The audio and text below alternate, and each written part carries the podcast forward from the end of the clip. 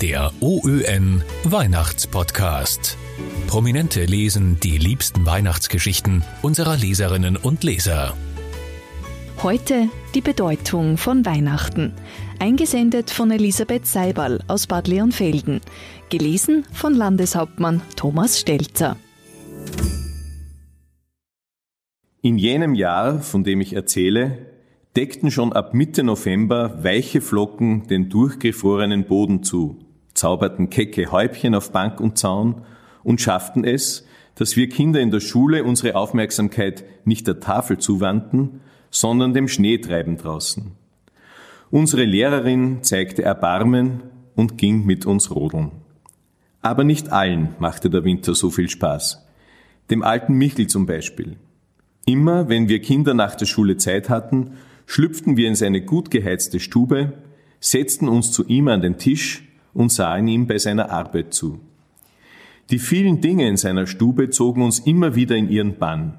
Getrocknete Moose in einer Obststeige, Zweige und bizarr geformte Wurzeln, zusammengebunden und von der Decke baumelnd, längere und kürzere Holzstücke, bereits zugeschnittene winzige Holzschindeln in einer Schachtel, Leim in händlichen Fläschchen. Und eine Menge Handwerkszeug. Bei Michael wähnten wir uns im Paradies. Seine Arbeit war ja auch eine himmlische sozusagen. Michael baute Weihnachtskrippen.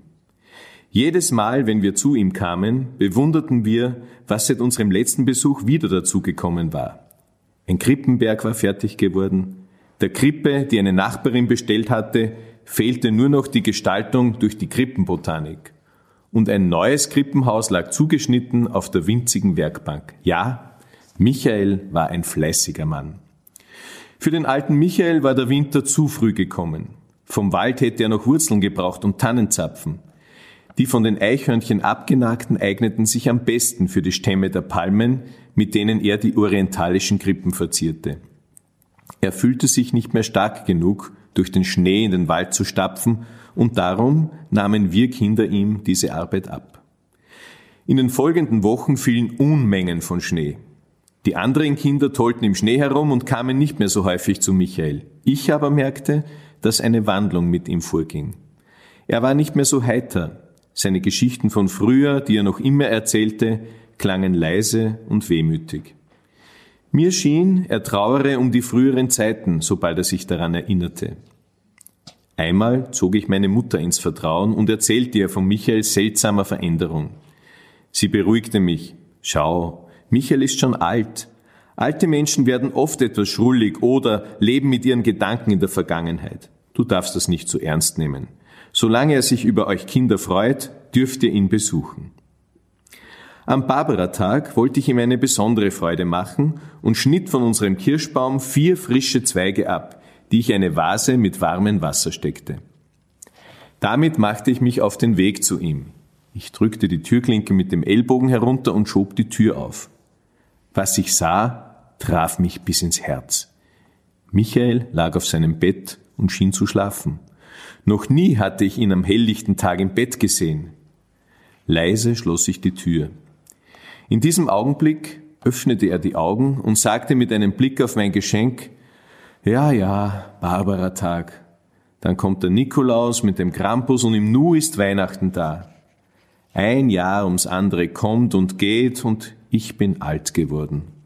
Von vielen Weihnachten kann ich erzählen, von frohen und traurigen, von armen und erfüllten. Viele werden es wohl nicht mehr werden. Er tat einen tiefen Atemzug und ich merkte, dass ihm heute auch das Reden schwer fiel. Als er sich mit Mühe aufsetzte, wollte ich ihn zurückhalten. Bleib doch liegen, Michael, nachher geht's dir wieder besser.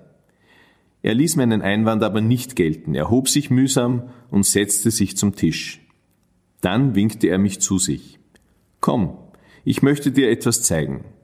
Meine Krippen, die kennst du ja alle, du weißt schon, wie man sie macht. Material ist auch genug da. Also wirst du ab jetzt unter meiner Anleitung deine erste Krippe basteln. Ich war sprachlos. Dass er mir das Handwerk beibringen würde, davon hätte ich nicht einmal zu träumen gewagt. Komm, trödel nicht, Weihnachten ist bald. Dort drüben liegen die Wände für dein Krippenhaus. Hol sie her und ich zeig dir, wie man sie zusammenbaut und auf der Grundplatte befestigt. Meine gesamte Freizeit verbrachte ich von nun an bei Michael in der Stube und baute an meiner Krippe. Gemeinsam schnitten wir die Schindeln für das Dach, nachdem der Dachstuhl aufgesetzt war. Wir bauten Berge und Täler, Felsen und sogar einen Bachlauf mit einer Brücke darüber. Michael rührte den Krippenmörtel ab und ließ mich die gesamte Krippe damit überziehen. Nur das Dach und was später aus Holz sein sollte, musste frei bleiben. Viel Geduld kostete es mich, dass alles Zeit zum Trocknen brauchte. Aber auch dann waren wir nicht untätig. Wir schnitzten das Jesuskind aus Holz oder zumindest schnitzte Michael eines. Meins geriet etwas aus der Form und sah gar nicht Jesuskindmäßig aus. Ich ließ es heimlich bei uns im Ofen verschwinden. In diesem Advent ging ich wie auf Wolken. Ich hatte das Gefühl für Zeit verloren und war mit meinen Gedanken ständig bei meiner Krippe. Über so viel Beschäftigung hätte ich beinahe vergessen, dass nur mehr wenige Tage bis zum heiligen Abend blieben. Meine Mutter hatte unser Haus festlich geschmückt. In den Jahren davor hatte ich ihr immer geholfen, aber in diesem Jahr war alles an mir vorbeigegangen. Ich hatte nicht einmal einen Brief ans Christkind geschrieben. Als ich Michael davon erzählte, während wir die Krippe weiß grundierten, beruhigte er mich. Schau, der Sinn von Weihnachten liegt doch nicht in den Geschenken. Was wir beide hier machen, das betrifft den Kern von Weihnachten, die Geburt Jesu. Wozu brauchst du noch Geschenke? Das Beste liegt doch vor dir. Unsere Krippe wurde am 22. Dezember, unserem letzten Schultag vor den Weihnachtsferien, bis auf wenige Kleinigkeiten fertig. Und es war eine prächtige Krippenanlage geworden. Der Stall, der schon ziemlich verfallen wirkte, stand auf einem Hügel. Dahinter türmten sich Gebirgsstöcke auf, die durch die Bemalung wie echte Felsen aussahen. Von dort oben schlängelte sich ganz fein ein Bach, der erst neben dem Stall eine wirklichkeitsgetreue Breite annahm. Über ihn führte ein Steg aus Holz mit Geländer links und rechts. Der Weg zur Krippe, den die Hirten und die heiligen drei Könige erfinden mussten, führte von weit her genau über diesen Steg. Neben dem Stall entdeckte ich einen Misthaufen aus Tannennadeln, den Michael am Abend, als ich schon schlafen gegangen war, zusammengefügt hatte. Ein weiteres Geländer aus dünnen Aststücken sicherte den Pfad gegen einen Abgrund. Hinter dem Krippenstall erhob sich ein mächtiger Baum. Nicht einmal meine Mutter wusste von unserer gemeinsamen Arbeit. Sie meinte, ich würde Michael einfach Gesellschaft leisten, weil er ja gesundheitlich nicht mehr auf der Höhe war. Ich erschrak, als sie das sagte. In den letzten Tagen hatte ich gar nicht darauf geachtet, wie es Michael ging. Wir hatten gearbeitet, er hatte mir alles mit viel Geduld erklärt. Mir kam er frisch und gesund vor, aber hat er nicht in letzter Zeit so schwer geatmet? Wenn es nicht schon so spät gewesen wäre, hätte ich ihn noch rasch aufgesucht, aber Mama verbot es. Endlich, der Morgen des 24. Dezembers. Ich entwischte sofort nach dem Frühstück zu Michael. Schon als ich eintrat, sah ich meine Ängste berechtigt. Er lag im Bett in seiner Stube und schlief. So spät stand er doch sonst nie auf. Er schien zu fühlen, dass ich gekommen war und öffnete die Augen. Ach, du bist es, murmelte er. Komm, setz dich her zu mir. Heute müssen wir nicht mehr arbeiten, wir sind ja schon fertig. Ich holte einen Sessel vom Tisch und stellte ihn ans Kopfende seines Bettes. Als ich saß, sprach er weiter. Mein letzter Advent ist ein ganz besonderer, weißt du? Ein besonderer, weil wir so viel geschafft haben und weil du ein junger Krippenbauer geworden bist. Du kannst alles Werkzeug und Material haben. Du wirst damit etwas anzufangen wissen.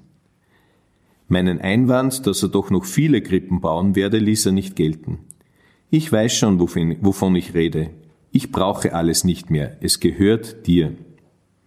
Müde, als hätte ihn das Reden sehr viel Kraft gekostet, schloss er die Augen. Dann fiel ihm noch etwas ein. Die Krippe. Trag sie hinüber zu deiner Mutter. Sie wird sich darüber sehr freuen. Unsicher erhob ich mich und warf noch einmal einen Blick auf dieses vertraute Gesicht. Schmal, klein und faltig war es in der letzten Zeit geworden. Ich ging zum Tisch und trug die Krippe, meine und Michaels Arbeit der letzten Wochen, hinaus über die Straße und in unser Haus. Meine Mutter schlug die Hände zusammen, als sie das Prachtstück sah. Ja, sag einmal, was habt denn ihr beide da gemacht? So eine schöne Krippe. Schnell, stell sie hierher und sie wies auf den Eckplatz im Herrgottswinkel unserer Stube. Alle, mein Vater, meine Mutter und die beiden Kleinen, standen um die Krippe und bewunderten den Stall, die Wege, jede Kleinigkeit. Vater ging auf den Dachboden und holte die Krippenfiguren unserer früheren Krippe. Sie passten in der Größe genau dazu. Michael musste das gewusst haben. Michael. Sofort musste ich meiner Mutter erzählen, dass mir Michael sein ganzes Werkzeug und alles, was mit dem Krippenbauen zu tun hatte, geschenkt hatte. Mutter, die eben die Figuren in den Stall stellen wollte, sah mich mit einem entsetzten Blick an, legte die Marienfigur zur Seite und stürzte aus der Stube. Beunruhigt folgte ich ihr. Sie lief in Michaels Stube. Als ich eintrat und einen Blick auf meine Mutter warf, wusste ich alles. Michael war gestorben. Sein gequälter Atem fehlte. Zu hören war nur das überlaute Ticken der großen Pendeluhr. Als ich in sein weißes, zufriedenes Gesicht sah, kam es mir so vor, als würde er mir zunicken und flüstern, arbeite fleißig, damit Weihnachten seinen Sinn behält. Seither sind viele Jahre vergangen. Michael ist zu früh gestorben. Oft hätte ich seinen Rat gebraucht. Wenn ich an einer Weihnachtskrippe arbeite, dann sehe ich sein gutes Gesicht und seine fleißigen Hände vor mir. Dann spüre ich die Verpflichtung, die er mir auferlegt hat. Der Sinn von Weihnachten liegt nicht in den Geschenken. Die Krippe ist der Mittelpunkt des Weihnachtsgeschehens. Arbeite fleißig, damit Weihnachten seinen Sinn behält. Mehr Podcasts finden Sie auf Nachrichten.at.